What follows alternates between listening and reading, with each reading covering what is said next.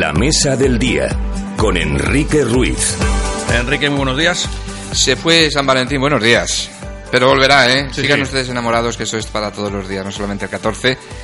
Pero, pero bueno, ahora nos ocupa eh, comparecencia política. Hoy, día 15, hoy miércoles, tenemos con nosotros al Partido Popular, eh, representado por María Ángeles Quiles, eh, concejala. ¿Qué tal? Buenos días, María Ángeles. Buenos días, Enrique. Pues hoy sola ante el peligro. Hoy sola ante el peligro, efectivamente. Bueno, eh, no han estado solos porque han sido muchos los populares que se han dado cita recientemente con esto del Congreso Nacional de- del PP. Pues sí, Enrique, es una cosa que, ya tocaba, se ha, se ha realizado. Mm, Tenemos, bueno, la gente sabe seguramente lo mismo que sé yo, sabes que no, no estuve. Me gustaría, se lo dije al alcalde, me gustaría tener el don de la omnipresencia, pero, pero me, me resulta imposible. Y bueno, sí que hubo representación de Monóvar, estuvo Ana y estuvo Loren. Eh, han venido satisfechos. Siempre, como, como en todo, siempre hay cosas que mejorar, pero bueno, ahí estamos en, en la lucha. Y bueno, yo personalmente estuve en Monóvar, estuve, acudí a la gala benéfica de- del Molinet, que me, me pareció fantástica. Tenemos unos artistas eh, maravillosos en Monóvar y de verdad un acto muy emotivo, muy entrañable y, y al que tenemos que, que ayudar. Y, y bueno, y en ese, y en ese sentido, pero en fin, en definitiva, yo lo que creo que la gente lo que realmente le interesa es la clave local y, y bueno, Bueno, pues vamos a ello, clave local, porque recientemente hemos tenido pleno, eh, pleno ordinario, y bueno, yo le preguntaría en general, ¿no? ¿Qué es lo que le- les ha parecido? ¿Qué balance se haría de lo que fue esa última sesión? Bueno, pues a ver, los balances al final, la, la sensación que te queda a todos los plenos es, es la misma, ¿no? Aunque a mí me gusta decir que sacar una conclusión global de, lo que sucede en cada pleno, ¿no? Y, al final este pleno yo lo he catalogado el pleno del, gobierno de la falta de sensibilidad. Eh, venimos venimos acudiendo a esa falta de sensibilidad casi desde el principio de la legislatura, pero sí que es cierto que ahora cada vez es más acuciante y cada vez más preocupante. Yo, de verdad, que en el, en el tema de, de Monóvar no sé qué, qué Monóvar van a dejar cuando, cuando estos señores terminen su, su legislatura, su andadura. Y bueno, te digo falta de sensibilidad, pues porque el mismo Pleno ya lo demostró, pero falta de sensibilidad con los ciudadanos. Cada vez hay más ciudadanos que, que nos llaman pidiéndonos, por favor, eh, que, que hagamos algo, que digamos algo. Están deseando que haya un pleno para que puedan presentarse en el pleno y, participar y que nosotros podamos tener voz en- por, por ellos, porque al final, como dice Loren, se encuentran con un gobierno frontón. Es un gobierno que, en una época de crisis tiene una falta de sensibilidad con los ciudadanos brutal, eh, subiendo los impuestos, haciendo más difícil el día a día con, el IBI, con falta de sensibilidad en el, con los jóvenes, ¿no? en el tema del deporte, suben las tasas, falta de sensibilidad medioambiental. Luego, si quieres, hablamos de- del estado en que se encuentran los jardines. Falta de sensibilidad con los comerciantes. Las calles permanecen cortadas, las, arterias principales de Monóvar por obras y los comerciantes están viendo eh, menguados sus, sus ingresos. Es que podríamos estar así hasta el final. Falta de sensibilidad con el pueblo. Es que eh, desde el momento en que se permiten unos grafitis en unas zonas que deberían de protegerse, yo creo que la falta de sensibilidad por el patrimonio cultural es, es brutal, aunque venga de la, de la Concejalía de, Cultura. Y es una lucha del, del grupo de gobierno, del grupo municipal eh, popular y es una lucha también particular y personal mía el tema de los grafitis, cuando la imagen del pueblo debería de ser otra y deberíamos estar luchando por un municipio turístico. Lo que no se puede permitir es que libremente una persona, eh, en este caso la concejalía, sin, el, sin la supervisión, porque quiero pensar que sin la supervisión de concejalía de, urbanismo, pues permita grafitis, eh, que yo insisto y lo he dicho desde el principio, no, es una cuestión de lo que se dibuja, sino se- de, lo, de dónde se dibuja. No es la pintura, sino el lienzo lo que se está criticando y el lugar donde se están realizando estas, estas pinturas, que si no fueran eh, de la mano de la Concejalía de Cultura, hablaríamos de actos vandálicos. Entonces, pues esta falta de sensibilidad ya es en ese tema ya es hasta incluso preocupante y esperemos que el plan general pues pueda eh, menguar o, o minorar el- ese impacto visual que se, que se ha conseguido pues con, con cosas tan Hablando no de, sé qué decirte. del Plan General de Ordenación Urbana, ustedes en el Pleno también eh, se quejaban de, de la poca información que a su criterio reciben por parte del gobierno. Bueno, información nula. Em, yo recuerdo en los inicios de la legislatura las buenas palabras de, los concejales cuando se, autoproclamaban el gobierno de la transparencia, el gobierno del diálogo, el gobierno eh, que tenía que hacer las cosas eh, con todos. Y ahí hablo también de falta de sensibilidad con la, con la oposición. Creo que en nuestro caso hemos demostrado sobradamente, no solamente el hecho de que tenemos un bagaje y tenemos recursos suficientes para hacer cosas por el ayuntamiento, sino que también hemos demostrado que estamos en el mismo barco. Y eso molesta, eso me consta que les molesta. Estamos en el mismo barco, queremos lo mismo y estoy convencida de que tenemos más cosas que nos unen que aquellas que nos separan. Y una es el plan general. Yo recuerdo desde el principio prestar, brindarnos eh, el ofrecimiento de participar en el plan general, de trabajar en este sentido, de, facilitarnos las cosas, de poder hacer propuestas. Bueno, pues hemos pedido ya hasta en tres ocasiones ese famoso borrador, ese borrador se nos ha negado diciéndonos que es un borrador y que es una cosa para trabajar y que no podemos participar en ella y que cuando ya esté terminado nos lo mostrarán y opinaremos como cada ciudadano. Bien, eh, nosotros no, no pretendemos ser más que el ciudadano común, pero sí que es cierto que estamos en una posición que legalmente se nos tendría que exhibir la documentación porque además somos representantes del ciudadano y eso es una cosa que no acaban de entender. Eh, insisto, no queremos ser más que un ciudadano, pero sí que tenemos unas obligaciones y unos derechos que por desgracia los ciudadanos no tienen. Y uno es a participar en las cosas que se realizan desde el gobierno y más en una cosa tan importante como es el modelo de pueblo que tiene que, prevalecer cuando estos señores se vayan. Es, un modelo de pueblo que tiene una vigencia mínima de 10 años dentro de diez años o dentro de tres, tres, años no se sabe quién va a estar. Lo que es absurdo y es lo que han venido criticando desde el principio y nosotros criticamos también es que cuando entra un nuevo equipo de gobierno el plan general se cambia. Eh, vamos a ver, mm, con el coste económico que ello supone, Enrique. Estamos hablando que cada vez que queremos cambiar el plan general son 100, 200 o 300 mil euros. También es cierto que no se cambia mm, con mucha frecuencia. Mm, este es del 85, el que todavía hoy está en vigor. Correcto, pero ¿cuántas veces se ha modificado el plan general que realmente no se ha aprobado? Y, ahí has dado tú en, en, en el punto justo. ¿Por qué no se aprueba? ¿Por qué siempre el equipo de gobierno que entra tiene que cambiar lo que ha hecho el otro? Señores, sentémonos, fijemos unas, unas pautas eh, comunes, porque puede haber distinta ideología en algunas cuestiones puntuales del término municipal. Pero yo creo que donde tenemos que ir lo tenemos todo claro. El casco histórico lo tenemos claro. Sentémonos, consensuemos. A ver, eso es lo que nosotros proponemos. Y si nos dicen, no, cuando está en exposición pública, vengan ustedes a alegar. Pues cuando está en exposición pública ya poca vuelta tiene hacia atrás.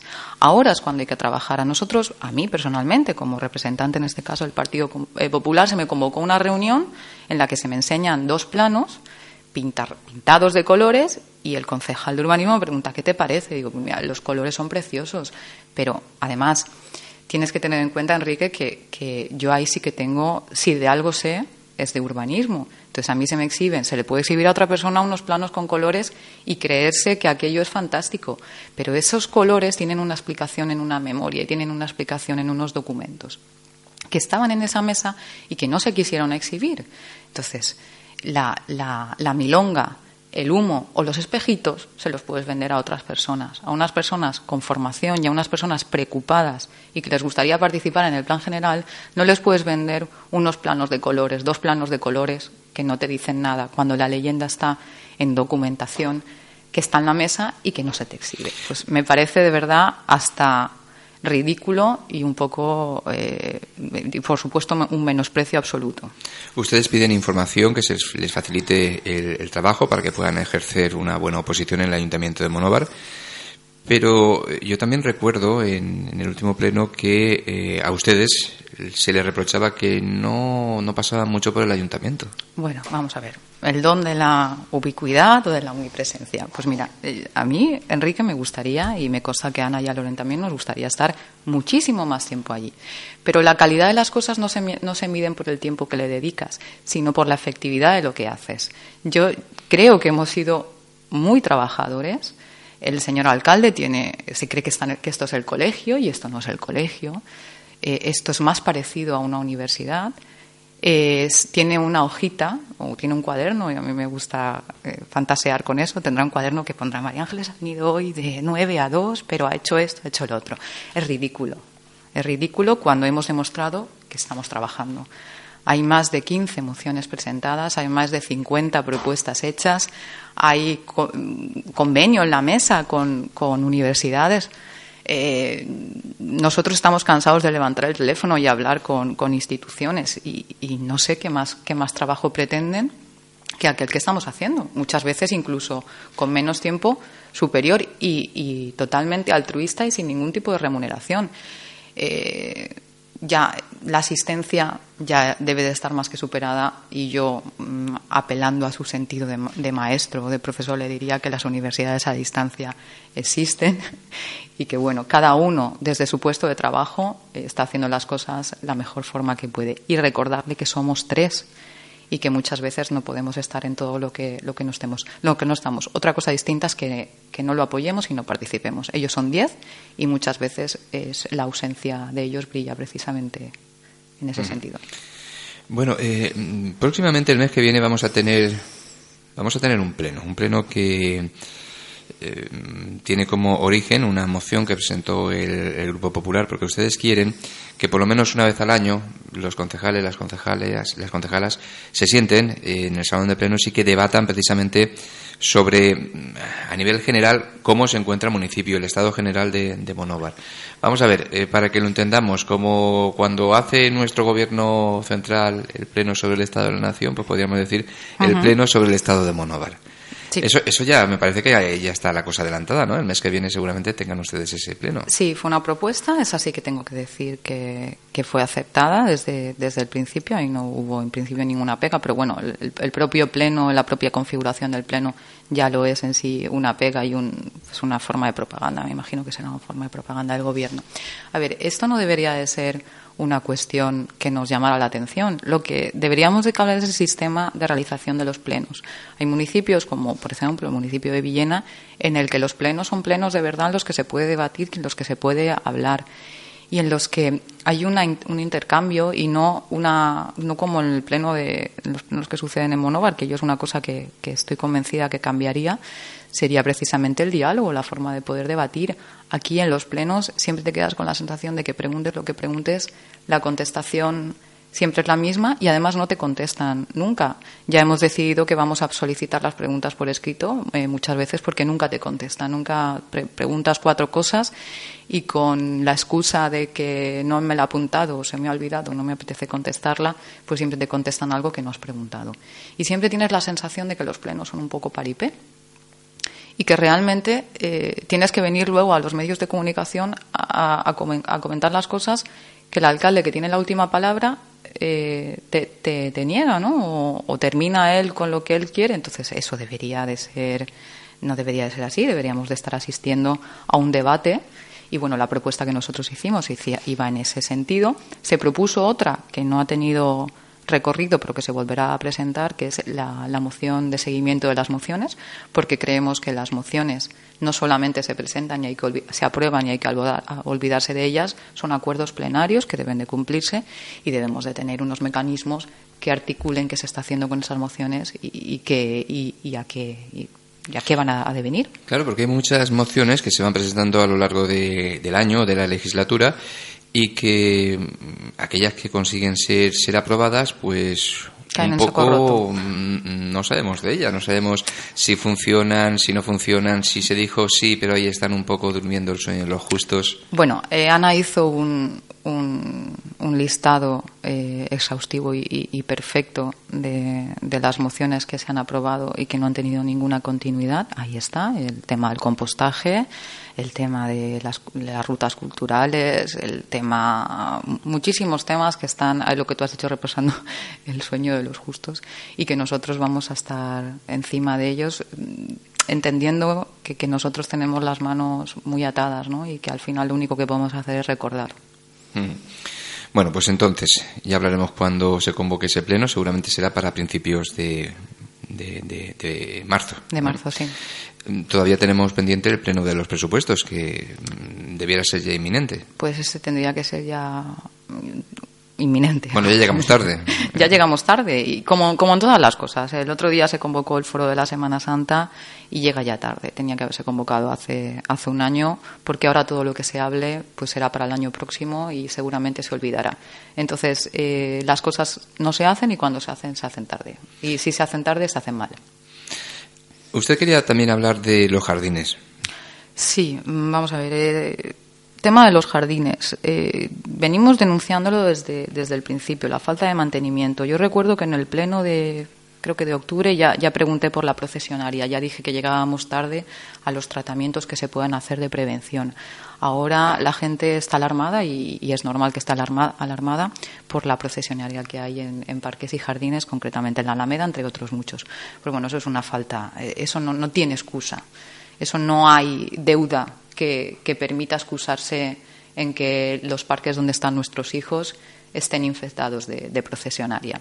Llegamos tarde, hay una falta de mantenimiento obvia y hay una falta, insisto, de sensibilidad acuciante. Y te digo lo de la sensibilidad por el tema de los, de los cipreses del exconvento. Los cipreses del exconvento han aparecido talados, desmochados. Yo no puedo hablar de poda porque eso no es una poda, se han cargado el ejemplar. Y lo peor de todo es que existe una permisibilidad y, yo insisto con la falta de sensibilidad con el entorno, con el entorno patrimonial, cultural, con el medioambiental. Esos cipreses, si suponían algún riesgo, y yo puedo demostrar que no lo suponían, eh, se han tenido que talar. Lo que hay que hacer es arrancarlos. No sé si eso cuesta más o menos, pero no puedes permitir que un ejemplar muerto, con ejemplar que has desmochado y que ya no, no no tiene la apariencia de ciprés. Si estaba, estaba enfermo, se le tenía que haber tratado. Insisto, si constituía un peligro, se le tenía que haber eh, sacado y sustituido por otro. Aquello no se puede permitir, y menos en el entorno en el que está. está en la Plaza del Santísimo Cristo. Eh, ha perdido todo el valor eh, que tenía esa plaza todo el sentido que tenía esa plaza y ha acuciado todavía más el, estado de abandono del exconvento. No se puede permitir. eran árboles con una cierta singularidad que cumplían su función no solamente de espacio verde, sino arquitectónico, porque creaban un conjunto, insisto, que toda, toda la gente dice que era fantástico y ahora es eh, penoso, falta de sensibilidad, totalmente desproporcionado y absurdo se hubiera tenido que sacar o sustituir. Y hay una cosa que la gente olvida y es eh, que el significado también del ciprés, y yo creo que estaban en un sitio perfectamente con ese significado, ese, ese significado ese de, de, la permanencia, de la continuidad de, de, la vida después de la muerte, etcétera, que tenía su significado con el cuadro o la imagen que tiene detrás del Santísimo Cristo y que yo considero que en Semana Santa aquello, además del, del impacto eh, visual que produce, pues es una falta también de, sensibilidad hacia, hacia, la, hacia ese espacio religioso, en definitiva.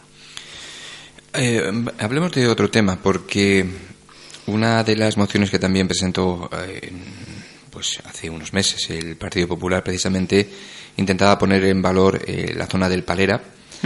Mm, es una, una, moción en la que se está avanzando, en la que, bueno, pues también en el último pleno se, se habló, se conseguía, eh, pues eso, que, que, ese proyecto por lo menos empiece a perfilarse y que empiece de alguna manera pues artísticamente con, con esos concursos, con esas, esas colaboraciones. Eres muy utópico y soñador.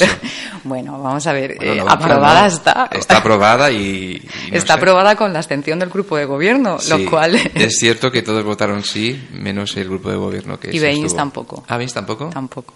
Entonces, eh, es que es, es curioso, yo todavía me despierto por las noches muchas veces pensando qué significado tiene abstenerte de hacer algo. De verdad que no lo concibo. Yo puedo abstenerme de una manifestación. Yo puedo decir, mi línea no es esa y me abstengo. Pero abstenerte de trabajar es que se me parece ya el colmo de los colmos. No sé si llamarle vagancia o qué, pero ¿cómo me abstengo de firmar un convenio? ¿Cómo me abstengo de convocar un concurso? ¿Cómo me abstengo de poner en valor una zona y de hacer cosas allí? ¿Qué, se pretende exactamente con ese proyecto? Bueno, este proyecto nace eh, viendo fotografías. ¿no? Eh, viendo fotografías y, paseando por la zona. ¿no? Todos tenemos, o casi todas las personas con las que yo he hablado, tienen una foto de su madre y su padre eh, recibiendo un premio de pintura en el Palera. Y esa nostalgia y ese sentimiento de decir, yo no he participado en eso y una generación muy importante de, nuestra, de, de Monóvar, no ha participado en ello, te hace muchas veces pensar, y en eso estuvimos todos de acuerdo en el, en el grupo municipal, es decir, es un enclave que tiene un significado cultural eh, fantástico, tiene unas vistas excepcionales y tiene una puesta en valor impresionante y una forma de, de reclamar eh, el sitio que, merecía, que merece la cultura monovera y sobre todo también pues una promoción turística y, una, y un deseo de que el casco histórico se convierta en un sitio con un interés y no un, sitio abandonado, que al final es lo que hemos conseguido a lo largo del tiempo. Entonces, se nos enciende la bombilla, hablamos con gente, gente, muchísima gente le parece, la gente que tenemos detrás, a esa a la que en el Pleno se despreció por esa no por esa abstención, que era técnicamente legal y técnicamente fantástica, pero sí por, la, por el mutismo. No, se dijo nada, no se dijo absolutamente nada por parte del equipo de, gobierno sobre nada, o sea, permanecieron callados durante la moción.